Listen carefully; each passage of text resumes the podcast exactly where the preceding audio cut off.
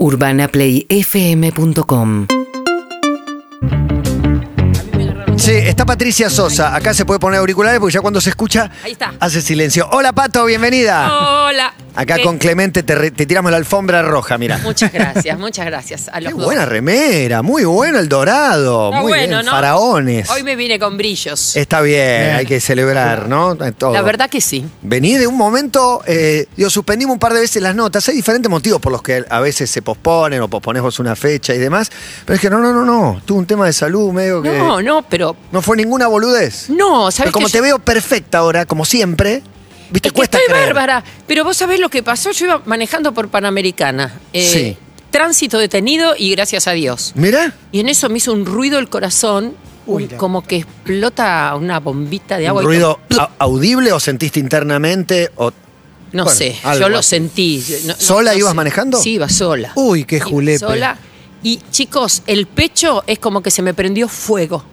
Ay. Y empecé a transpirar, a transpirar. Qué y- horrible. Sí, y me empecé a marear mucho, muchísimo. Es decir, me daba vuelta todo. Lo ¿Un único- infarto? Claro, yo pensaba que era un infarto. Digo, ¿qué, qué está pasando acá? Bueno, eh, traté de salir de... cuando Me habrá durado 10 segundos, más no. Y- Pero tránsito tapado, tenés que tirarte para el costado. Sí, me para- fui tirando para el costado derecho como para, para poder salir de Panamericana. Salí, me fui por los barrios a mi casa, llamé al cardiólogo. Al otro día me vio, me dejaron en Favaloro internada desde las 10 de la mañana hasta las 4 de la tarde y me dijeron, esto que te revienta, que te digan, A ver. estás perfecta, No, no, no. no tenés nada. Y Igual- yo me había sentido muy mal, ¿entendés? No, Igual como hiciste para que te atienda al otro día, Bueno, ese día que bueno. esperaste a que Me te fui a mi atienda. casa, me quedé y al otro día. Toda esa El- parte, el- explícanos. Terrible. Me fui a mi casa y al y otro. esperé. ¿Pero cómo? Y güey, qué sé yo, chicos, fue así. ¿Pero no cómo sé. te sentías cuando llegaste a tu No, casa? me sentía bien, pero un poco asustada. Claro. Para colmo, Oscar estaba en Chile. Yo a mi mamá no le quería decir mucho, porque tiene 90 años y... Tu mamá no le querés mucho, a tu hija tampoco, Oscar está tampoco. afuera, no le decís a nadie. Entonces me quedé ahí tranqui y bueno, dije, no sé, mañana me van a atender, qué sé yo. Entonces me tuvieron ahí y me dijeron, no tenés nada. Pero me pusieron un holter 24 horas. Para controlar. Y cuando tenía el holter puesto, eh, repetí el episodio, pero peor, porque fue bastante más largo. Pasé de tener 80 pulsaciones en 3 segundos, casi 200 por, por minuto, ¿viste? Entonces era mucho. Eso, Es- y eso sí lo sentís corporalmente, al margen de que el holter lo, lo marque, o sea, sentís las palpitaciones. No, ¿No? yo lo Nada. que sentí es un fuego en el, Ah. el pecho y ahí ya dejé de ver. Porque eran como muchos flashes, ¿viste? Estoy- cuando te sacan cagando, fotos con me da muchos miedo lo que me flashes. estás diciendo. Sí. Bueno, pero por eso hay que tomar siempre. eh, Los controles. eh, los controles, por supuesto. ¿Te hacías controles en la previa? ¿Cómo para saber? Sí, sí. Yo siempre me hago controles de todo. Siempre me hago controles. Para mí la medicina preventiva es maravillosa. Claro, Claro, obvio, obvio. fundamental. Pero yo tengo un corazón sano. Claro, claro. Eh, y la cuestión es que, bueno, eh, voy al otro día, me leen el holter y me dicen, mira, con un antiarrítmico podés tirar, pero esto tapa el síntoma. Eh, podés tirar unos años, pero esto tapa el síntoma, no es que te va a curar y por ahí te puedes repetir. Bueno, me fui a mi casa pensando que iba a tomar un antiarrítmico. Dije, bueno, tomo el antiarrítmico y a la noche hablé con un amigo que había tenido el mismo problema, porque Oscar me dijo, mira, fíjate que fulano tuvo el mismo problema, a ver qué te dice. Y me dijo, mira, yo estuve con el antiarrítmico hasta que fui a Mendoza, a un lugar de altura, y me explotó el corazón. Ah, claro, menos oxígeno. Entonces, claro, lo llamé por teléfono al médico y le dije, ¿me puedes operar mañana? Y me dice, mañana no puedo, pero el martes sí, era ¿Pero bien. cuál era la operación? Bueno, la operación te, te entran por cateterismo, es decir, están los plomeros y los electricistas. Así me explicaron. Am- Amo, amo Buenísimo. la Así me metáfora expli- del médico. Me explicaron los médicos. Están los plomeros y los electricistas. Entonces los electricistas le van a pedir permiso a los plomeros para entrar por las venas, para hacer Las cateterismo. tuberías. Por las tuberías. Entran por las tuberías, por las dos, a mí por la derecha y por la izquierda y por la ingle. Entran hasta el momento que llegan a estar al lado del corazón. Ahí ya el electricista perfora y se mete adentro del corazón. Un hay un electricista en mi corazón. Hay un electricista. Hay en un corazón. tema ahí, es un título de un temón. Y la cuestión es que el médico que me operaba no estaba conmigo. Estaba dentro de una cabina que parecía la NASA, chicos. Es una, cosa impresionante. En el quirófano hay como una, como una un cuarto de un DJ y una cabina. Sí. Y ahí estaba el cirujano. Ahí estaba el cirujano que con un mouse dirigía la operación y los que me iban metiendo el catéter estaban al lado mío. Bueno, la operación duró como cuatro Buenísimo, horas. buenísimo, no, eso es buenísimo. Ca- ¿Qué capítulo? Escúchame, duró como cuatro horas. Las primeras dos horas yo estaba dormida, pero entonces siento que me dice, Patricia, Patricia, despertate, despertate, porque tu corazón no reacciona a la adrenalina, te inyectan adrenalina para provocar la taquicardia. Chequear Pulp Fiction. Claro. Entonces, no reacciona, te tengo que operar despierta. Y yo tenía un sueño, chico. Del corazón. No, no, Sí, no, igual no, no, igual no, no, ves no, no. nada. O sea, estás No, no ves nada. despierta, pero mirás para arriba, No, el techo. no. Las luces. Las luces. Chicos, recuerden que están hablando con una meditadora. Yo estuve charlando con el arcángel Rafael, ¿entendés? No, ni me enteraba. Sí, está- ¿Meditaste? ¿Pero estabas en un estado medio somnoliente o totalmente despierta? No, estaba medio somnoliente, porque entre la anestesia y Claro. eran las 7 de la mañana, ¿viste? Claro, claro. Bueno, y me A todo esto sí estaba enterada toda tu familia. de Sí, operación, claro, claro. Que No, estaba Marta afuera, sí, sí, Ok, ok. claro. claro. Marta la hija para el que no. Sí. Y resulta que mm, en un momento, cuando me despiertan, siento el corazón que bombea, pero no sabes, a mil. Pu, pu, pu, pu, pu, así. Y yo no sé si me dormí o no sé qué pasó, pero salió el cirujano y me dijo, ya estás curada. Y listo. Ya está, no me vas a explicar más nada. Listo, te doy la mano, me voy a mi casa y no me preocupo ¿Sabés más. que hacen como unas, unos disparos como de mm, criocirugía? ¿Viste? Con frío muy, muy bajo cero, yo no sé Sí. qué temperatura. Esos disparos te los va haciendo el médico con el mouse, porque están en el catéter. E- Ese, esa mm, cosa que te O quema. sea, le tira frío. Le sí, tira les como tira frío como para frozono. quemar esas terminaciones nerviosas que se volvieron locas. Ah, es como, como quemar una verruga. Viste que la verruga Claro. te, tira- te, te, te, Te te hace tiran, sí, me- te tiran ese, como un aerosol helado que quema. Como Terminator 2. Claro. Tremendo. Y bueno, yo después llegué a mi casa y. ¿Sabes lo que me pasó? Me agarró mucha angustia. Ganas de llorar mucho. O sea, pero también estuviste guardando y conteniendo. Y Sí, después de la operación liberás, soltás. Puede ser, pero hablé con otra gente que lo habían operado del corazón y todos tuvieron la misma eh, sensación. podrías describirlo? De vulnerabilidad total. Tenía ganas. Mira, yo a mamá no la dejo subir. eh, la- yo tengo mi cuarto en el primer piso y no la dejo subir porque tiene 90 y me da miedo que se caiga o qué sé yo. Sí. Y mamá se me aparecía con el mate a sentarse al lado mío y le digo, ¿qué haces acá? ¿Por qué subís? Porque soy tu madre y te quiero hacer compañía. Y se, se acabó. Y no hay más que discutir. Ya está, ¿qué vas a discutir? Nada, soy tu mamá. Y tenía unas ganas. Claro, que volviste a ser "Me- hija, volviste a ser lindo". hija. ¿Sabés qué me pasó? Me dejé cuidar. Cosa que no estoy acostumbrada. Mm, Se nota. Yo soy muy de proteger, muy de venir que te cuido y que no me quejo nunca. Y entonces me dejé cuidar. Y lloré en el hombro de mi mamá y lloré en el hombro de mi hija, cosas que no me los había permitido nunca. Y aparte la vi a Marta, que ella es grande. Y para mí es mi Martita. Estoy yo para cuidarla. Pero la vi a Marta que me dijo un día, mamá, ¿querés un mate cocido? Digo, bueno, si bajás, tráemelo. No, pedímelo.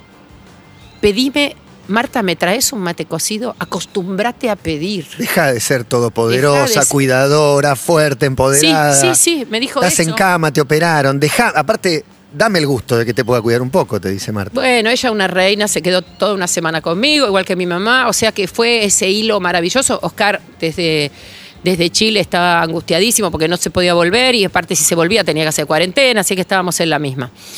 Eh, bueno, pasaron los días, yo estoy bárbara y el lunes lo operaron Oscar. ¡No! Es, es impresionante. Pará, es, pará, es pará. tremendo ¿Cómo? esto. ¿El lunes esta semana? Sí. ¿Qué, ¿Pero qué pasó? Eh, le tuvieron que poner dos stents. Como a Mirta. Como a Mirta, ¿viste? No, Mirta se copió de Oscar. No te puedo creer. Sí, sí. ¿Y, de- y cómo se dio cuenta? Otra historia médica, pero también esas cosas, hay un episodio que lo detona Habíamos o un ido a control. cenar y de repente a mí me iba a llevar un señor hasta San Isidro, que yo iba a San Isidro, y Oscar se iba con Martita a, a Caballito, donde vive él. Claro. Habíamos ido a cenar y se olvidó de decirle una cosa al dueño del restaurante, porque siempre a Oscar siempre le queda algo para hablar. Entonces poquito corrió, media cuadra corrió. Uf. Y cuando volvió, no tenía aire. No tenía aire, le dolía el pecho y no tenía aire. Y entonces dijo, estoy bien, estoy bien, estoy perfecto, no tengo nada, lo que pasa es que hace mucho que no hago nada. Le dolía el pecho y dijo, ¿estoy bien? ¿Qué mecanismo de negación? Pero eso todos lo tenemos, Podría ¿eh? haberlo dicho yo eso. Sí, cualquiera lo puede. No, no estoy bien, estoy No, no está Sí. bien. Pero No todos decimos bien, estoy bien, estoy, bien. Entonces, ¿estás seguro que estás bien? Sí, estoy bien. Bueno, yo me fui para San Isidro y Marta lo subió al auto, que lo iba a llevar, y directamente paró en la Favaloro. Ah, ok. Ah, Marta, una Directamente. genia. Marta. Sí. se No, empo- ya dijo, esta- ya me, esta- ya esta me la fue comí con mi mamá. Sí, ahora no me claro, lo voy a fue la comer. semana de Marta. Esta fue la- Claro. Marta se- lo que creció, lo que se empoderó. Pero ¿qué te parece? Y me llama cuando estoy llegando a mi casa y me dice, mamá, estoy acá en las Bavaloro, pero no vengas porque no te dejan entrar, está papá solo en la guardia. ¿Cómo? Sí, lo dejan internado porque le dieron mal las enzimas y eh, al otro día a la mañana lo estaban operando. Le pusieron dos stents. Ah, con él trabajaron solo los plomeros. no hubo electricistas en esa No operación. hubo electricista. No, no hicieron falta. No, no hicieron falta. Así que bueno, lo que pasa es que yo prefiero tener 10 partos antes de cuidar los car. Porque es como Tuviste uno solo. indomable. Le decís que no se agache, se agacha, le decís no haga fuerza, está, está subido arriba en una escalera guardando una cosa, ¿viste? Y bueno, hace lo que quiere. Ya está. ¿Y quién lo cuida? ¿Lo cuida Marta? No, Marta lo, por ahí le hace bueno, más Marta caso. sí, lo cuida Marta, pero ahora lo cuido yo. Volví, volví a mi rol de Volvió, cuidadora. volvió. Tremendo lo, lo que viviste porque te toca un poco todo, te hace mirar para atrás. No sé si te resignifica otras enfermedades, otros episodios. Tienes un vínculo hermoso siempre con, con tus padres, con tu viejo, con Sí, tu vieja. sí, sí, sí. Nada, los ACV de tu vieja que alguna vez. Sí, claro. Todas situaciones que de golpe estás vos ahí, es raro. También. Es muy raro, es raro eso, de verse uno en esa situación que jamás te vas a imaginar, porque uno no, no piensa en la enfermedad de uno. Nunca. No, no pensás en la enfermedad de uno. Este, y como yo tengo un- una relación con el otro plano, sería, no el terrenal, el otro plano, el espiritual, eh, estoy, estoy tan cerca, yo no tengo miedo. A, a- a mí no, el miedo no, no se me ocurre. Y no lo tuve. Y dije, qué suerte que tengo este entrenamiento, porque no lo tuve. Y me dijo el médico, estás muy relajada. Y le dije, ¿y qué otra cosa puedo hacer? Qué bueno. Más que entregarme. O sea, Claro. ¿no te cambió en nada? ¿No te cambió en nada? ¿No, no te agregó una capa más de, no sé, de espiritualidad o algo así esta Claro que situación? sí, claro que sí, sí, porque te enseña a ver tu vulnerabilidad y entonces vas más tranquilo por la vida. Uno pone el pie en el freno. Hay que poner el pie en el freno, es maravilloso, porque uno va entonces mm, recopilando eh, historias que respaldan tu vida. Es decir, uno va acordándose de cada paso que da. Hay que poner el pie en el freno. Yo lo vengo poniendo hace años, pero evidentemente me falta un poquito. Y en lo inmediato, ¿en qué estabas y cómo trastocó, aunque sea levemente, lo que venías haciendo, que de golpe te pusiste bien y continuidad? Mira. Yo me acuerdo que encarás distinto un poco. estaba ensayando perdidamente. Y La fui obra con Muscari. La obra con Muscari y fui a ensayar con el Holter de 24 horas. Yo fui a ensayar. Dije, mira, medio, medio que no da. Eso No es no parar, ¿eh? Eso es, no, eso, eso es la definición de no parar. Lo contás como una anécdota graciosa, Sí, sí. pero eh, yo Pero haría no. lo mismo. ¿Viste? Claro. Está ¿Por mal, qué? está mal. Está mal. Yo fui a ensayar con el Holter y cuando me volvía para mi casa es que me pasó el episodio. Bueno, eh, y entonces cuando decido operarme, eh, lo llamo a Muscari y le dije, mira, si quieren poner a otra persona en mi lugar, yo no sé cuánto. La recuperación me dijeron que era más o menos una semana, pero no sé, es el corazón, ¿viste? Y la verdad que voy a priorizar mi salud. Así que si quiere, y me dijo Muscari, no, eh, te vamos a esperar lo que sea necesario, porque es un problema de salud y porque las prioridades son esas y porque vale la pena esperarte. Y bueno, eh, cuando ¿Qué te, estaba qué pareció lo que te dijo? para mí subió 10 escalones, pero así, subió 10 escalones porque otra persona, como ya una vez que me quebré el pie, me dijeron, una, una vez me quebré un pie, estaba por empezar a filmar una película con Hugo Varela, me quiebro el pie y el director me dijo esto, mira. Bueno, mira, me, me quebré el pie, yo no, no voy a, tengo 15 días. No, no, no, no. Y me cortó. No. qué Y mala llamó a otra. Qué mala Es decir, ya me lo han hecho eso, ¿viste? Bueno. Claro, claro. Pero no, no, Muscari es un, marav- un maravilloso director y aparte amigo y, y lo quiero mucho. ¿Y en qué está perdidamente? Uy, está Ahora. genial. eh. Pero aparte es mi primera experiencia en teatro de texto. Vos sabés que al principio estudiar era muy difícil porque yo estudio canciones. ¿Tenés mucho escenario encima? ¿No cuenta? Sí, cuenta. Sí. Sí, claro que cuenta. Cuenta mucho eso. Pero algo que no cuenta es que no tenés que mirar al público. Ah, claro. ¿Entendés? No tenés que hablar una cosa y mirar al público. Claro. Yo canto de frente al público y recibo toda la energía y el plexo mío está para recibir. Acá no. Acá no, no- no están. Vos tenés que hablar con las otras actrices y esperar los pies. Y yo tengo mucho texto, mucho, mucho texto. Y al principio yo decía, ¿cómo voy a estudiar esto? Le tengo que poner música, ¿qué hago? Porque no me salía el texto solo. Eh, Después, porque eh, eh, se parece a estudiar como en la primaria, por ejemplo, estudiar de ¿Qué memoria. de memoria, letra. absolutamente de memoria tiene que ser, porque es un texto que, que uno no está en- este, improvisando. Está escrito por unos autores, hay que respetar lo que dice el autor. Una cosa muy difícil para mí fue no juzgar al personaje, porque yo decía, yo no puedo decir estas cosas. Mi personaje es de una corrupción terrible. Bueno, no encuadra asesinos, corruptos, nada. No, por eso, por eso. Entonces, claro, el mío es de una corrupción terrible y aparte que cree mucho en que los niveles sociales no se pueden mezclar. Es decir, una mucama no come con, con la patrona y, y no, ¿cómo puede ser? No, digo unos textos que son tremendos. Un horror. No, un horror, un horror. Pero para la obra son fundamentales. Si no, no hay- no hay Fundamentales. conflicto. Fundamentales para la obra. Mi personaje es divino, somos cinco protagonistas y una mejor que la otra, ¿viste? Porque cuando a mí me dijeron, mira, yo primero no sabía si aceptar, ¿viste? Claro. Y Leonor Benedetto, Ana María Piquio, Julieta Ortega, Karina K y yo. Y yo dije, y bueno, debuto en teatro de texto en primera A. Total. Es así. Tremendo. Y vos sabés que me están elogiando un montón. Y eso me encanta. Y hay gente que tiene un ojo entrenado aparte y que sabe. Uy, me encanta, me encanta. Me están eli- elogiando un montón y mis compañeras son bárbaras y, y me entusiasma mucho. Pero vos actuás bien. Yo me acuerdo en RRDT, actuabas muy bien. ¿Verdad? ¿Te acordás de Ah, RRD? sí. Sí. Claro. A full. Mariano Martínez, Ruso Berea. Carlín De Calvo. Carlín, sí. Ay, con el Nancy. ruso Berea, qué Claro. lindo, me acuerdo, sí. No, la verdad que sí, fue una temporada bárbara. Lo que pasa es que yo estudié mucho teatro. Porque a mí me gustaba estudiar teatro para enriquecer mis interpretaciones como cantante.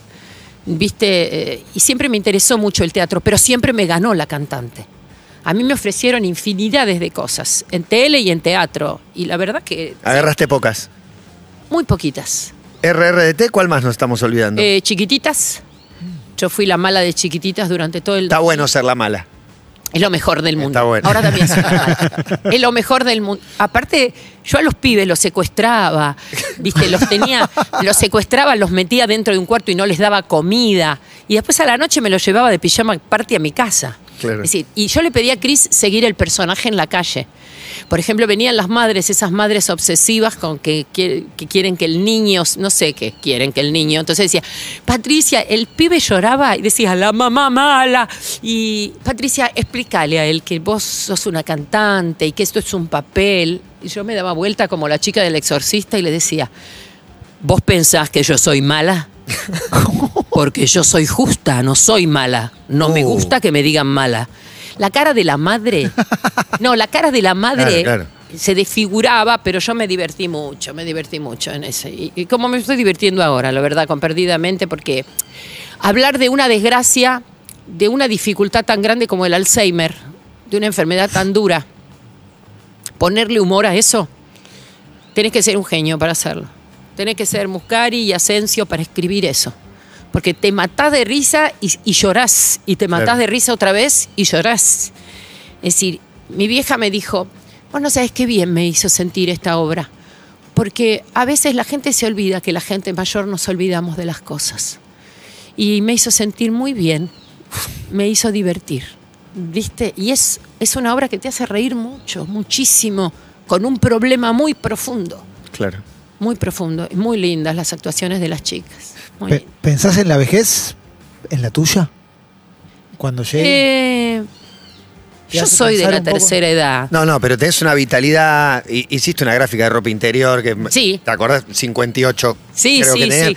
Te llegan tweets y mensajes que te tratan de MILF. Sí. Que ya aprendiste que es un elogio. Bueno. Y un piropo, o sea, hay algo de, de una juventud muy presente y a la vez te declarás de la tercera edad. Es una cuestión, creo, de actitud, ¿no? Co- Sí, Como dice claro. Fito, es una Sí. cuestión de actitud, es así. En la vejez, por ahí la, la programo de, de cómo voy a apoyar mi cabeza en el hombro de Oscar mirando una película. Es decir, no, no me importa si estoy cantando, si, yo voy a seguir cantando toda la vida. ¿ves? ¿Ahí van a vivir juntos? Eh, yo creo que sí. Yo creo que sí. Y yo creo que estas operaciones del corazón nos acercaron mucho más. Eh, Oscar ya se está quedando mucho más en mi casa. La residencia, si es una casa, que esto ya lo discutimos bastante, será la mía. Claro, porque yo vivo en una casa grande. Casa, casa. Casa. Caballito. grande, qué sé yo, y no me voy a ir a un departamento, la verdad que no, no me da. Este, y Oscar ya lo estoy convenciendo, qué sé yo. Estamos probando, ¿viste? Hace tantos años que no vivimos juntos.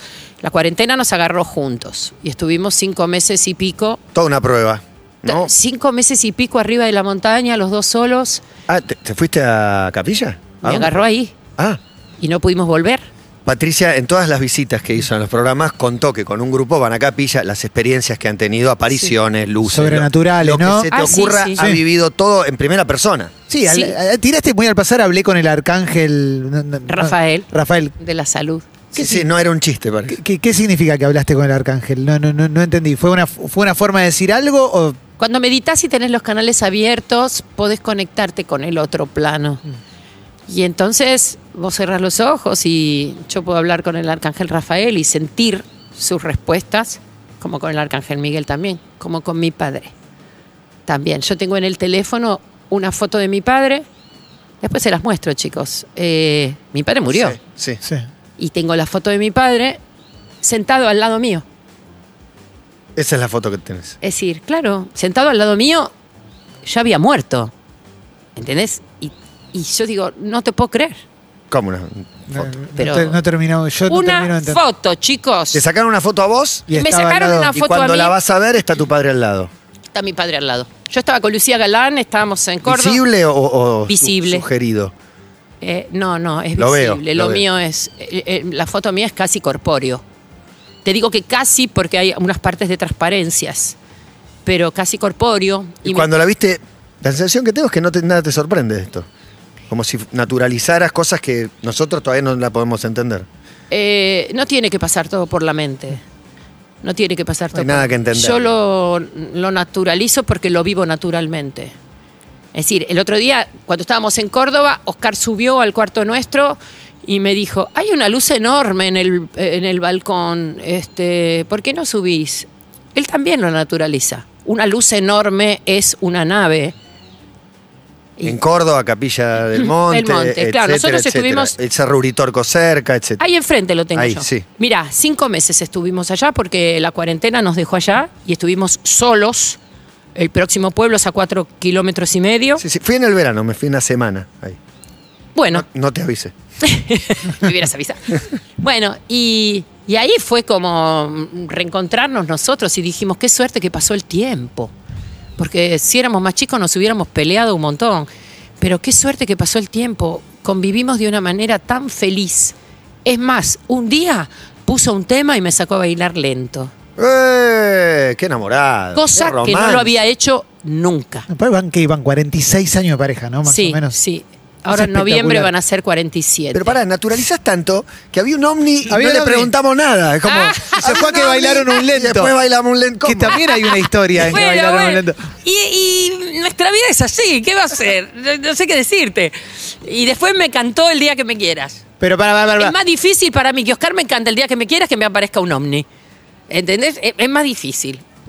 Está lo del ovni y está que nunca habían bailado un lento antes. No. O sea, nunca bailaron. Nunca Estaban le- conviviendo, una pareja que, digamos, creo que lo primero que dice cualquiera, ¿qué dirías de, de, eh, Pato y, y Oscar? Que viven, separados. Lo primero que sale. Nunca bailaron esta noche no me pidas nada. Eso nunca. Nunca, No ¿no? puedo creer. No, y me sacó a bailar lento y me encantó, me encantó y me preparaba el desayuno. Y lo que era maravilloso de Oscar, que, es- que es muy hiperkinético, es que yo hacía mis dos horas de meditación, yo hacía una hora de clase y una hora de meditación en un lugar y jamás me venía a interrumpir, cosa que no hubiera hecho nunca. ¿Viste? Y, y me gustó mucho esa convivencia, por te, eso. te estás empezando a enamorar. Por- no, bueno, Sí, sí, me estoy un poco enamorada. qué bueno, qué bueno. Pero lo de la luz es así, apareció, aparece. ¿Qué canción bailaron lenta? Eh, una de Alejandro Sanz. Eh, ¿La puso o se puso a cantar? No, no, la puso, ¿Puso el tema? sí, puso el tema de Alejandro Sanz, no me acuerdo cuál era, pero lo bailamos lento, tan Mientras los lindo. ovnis ahí, una coreografía de ovnis. Ah, Mientras está ET, bueno eso. ET le dio play al, al disco. Levantó el dedo, lo alargó. Está bueno, está bueno eso de, Qué bueno. de saber convivir con todo, con este plano y con el otro. No, me encanta. Yo tengo una fascinación total por todo lo que te, lo que te pasa y que a mí no me pasó. Fui un poco en búsqueda de, de eso, pero. Lo que pasa que no hay que ir a buscar no el que show de buscar. Spielberg, no, hay ¿eh? que- no, no, no, no fui a buscar. Me- No. Me, fui a un amigo y no hice nada. Fui a la base del cerro ni subí. Pero me Es que encantaría. tampoco hay que ir al cerro. Hay lugares estratégicos para ir. Son los terrones, las gemelas, Cuchicorral. Son diferentes plataformas donde te pones ahí. Ten- Tenés que estar en estado de meditación. Y si vas con, con guías contactados es mejor. Yo las primeras veces fui mucho con guías contactados solitarios, se llaman, y llevan a pequeños grupos. Pero ellos ya hacen contacto.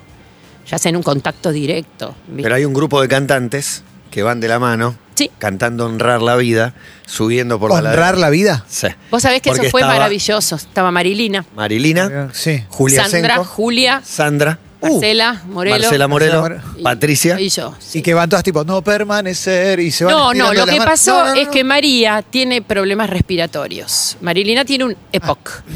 Y tenía miedo de subir. Ella estaba en casa en Córdoba y bueno, de a poco se fue sintiendo mejor con la respiración y eso. La cuestión es que íbamos subiendo la montaña muy despacio, porque para una persona que tiene EPOC es complicado estar Claro, claro. subiendo. Subimos despacito, despacito. Y en un momento María se paró y empezó a cantar Honrar la vida, pero como si fuera Pavarotti, ¿viste? Con un aire impresionante. Y aparecieron todas las luces. Aparecieron todas las luces agradeciendo esa situación. Fue una cosa maravillosa que lloramos.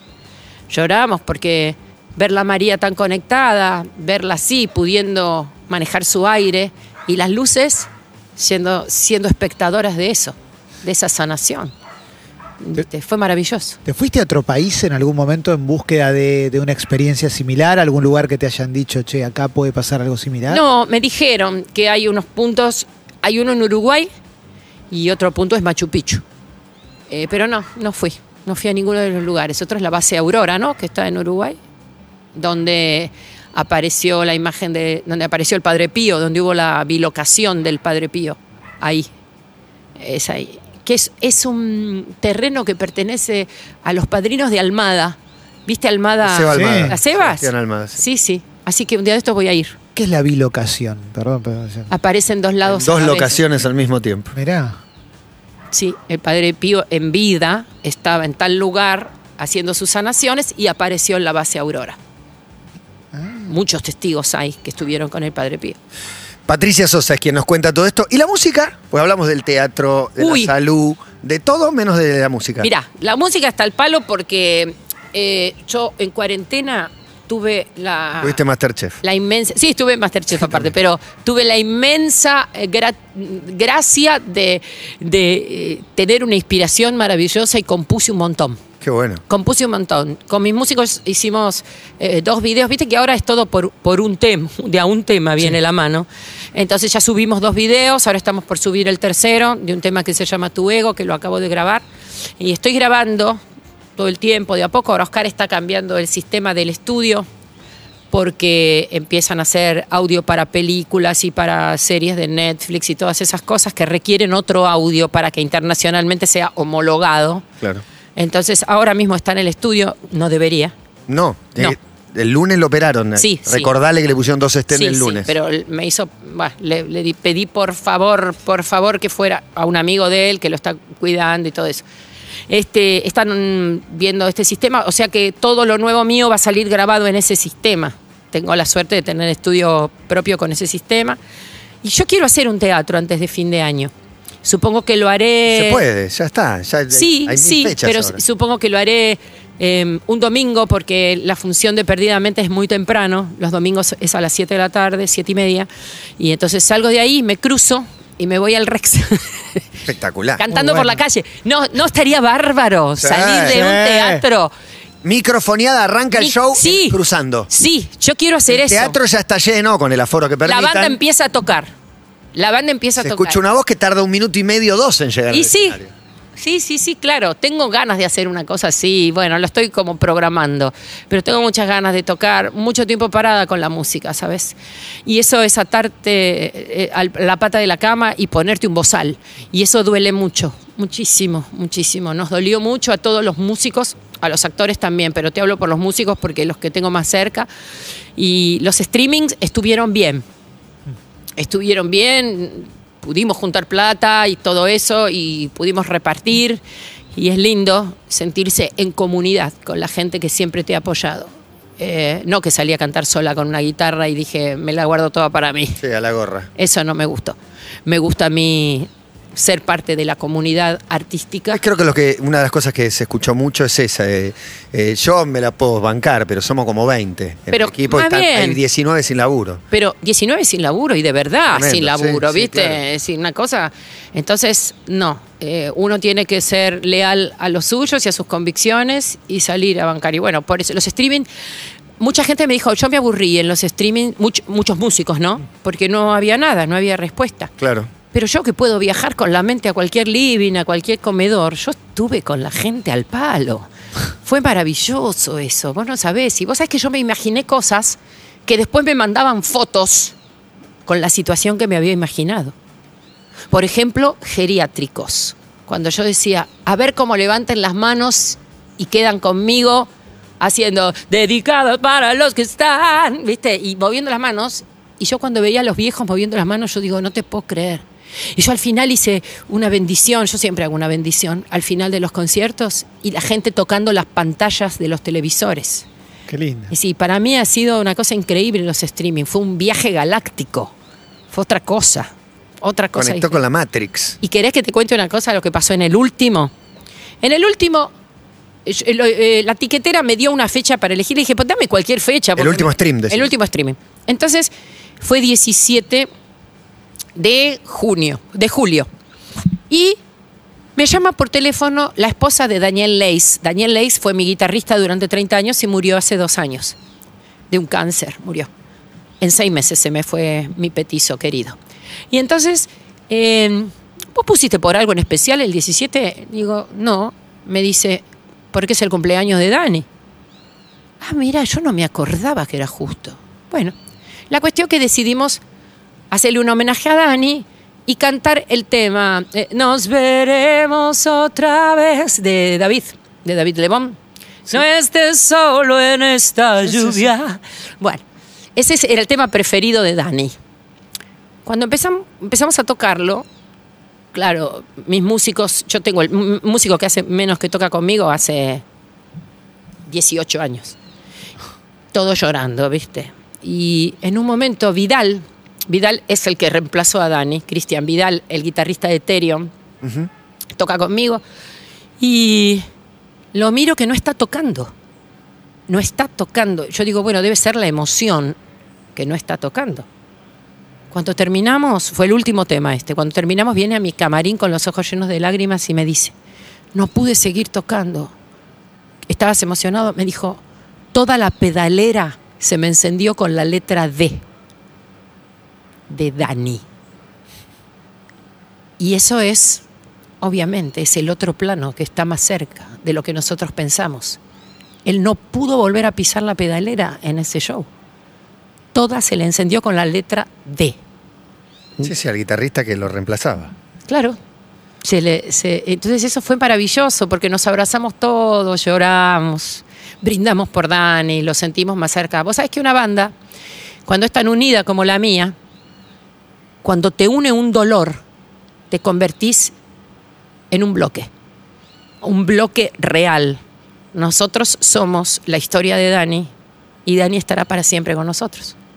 Emocionante, como siempre, hablar con vos con profundidad, con corazón y con una historia de electricistas y plomeros en este corazón muy cercana, muy cercana. Muy cercana. Y con eh, Oscar también recientemente intervenido. Bueno, el tema salud, que es, me parece lo que trajo la pandemia, es, es recordarnos la importancia de, de la salud Es- todo es el eso. tiempo. Y aparte, a la gente que no se descuide, por favor. Que no se descuide, que sigan usando el barbijo, por más que algún genio dijo que no lo usen. Sigan usando el barbijo, mantengan la distancia, desen el puño. Yo sé que a veces es lindo abrazarse, pero cuando salimos del teatro, que hay mucha gente esperando para sacarse fotos. Claro que es divino sacarse fotos, es hermoso y a mí me encanta el amor de la gente, pero con- cuidémonos. Porque si yo ahora que estoy en la etapa que me dejo cuidar, Cuídenme. ¿O no? Cuídenme. Está bueno eso. Gracias, Pato, por venir. Siempre, siempre, siempre, siempre un placer hablar con vos. Chicos, si no se acuerdan, eh, no se olviden que perdidamente, Perdidamente. está genial Teatro. en el multiteatro. Todos los días, de miércoles a domingo, los sábados dos funciones. Dirige el genio de Muscari y mm, las entradas se compran por PlateaNet.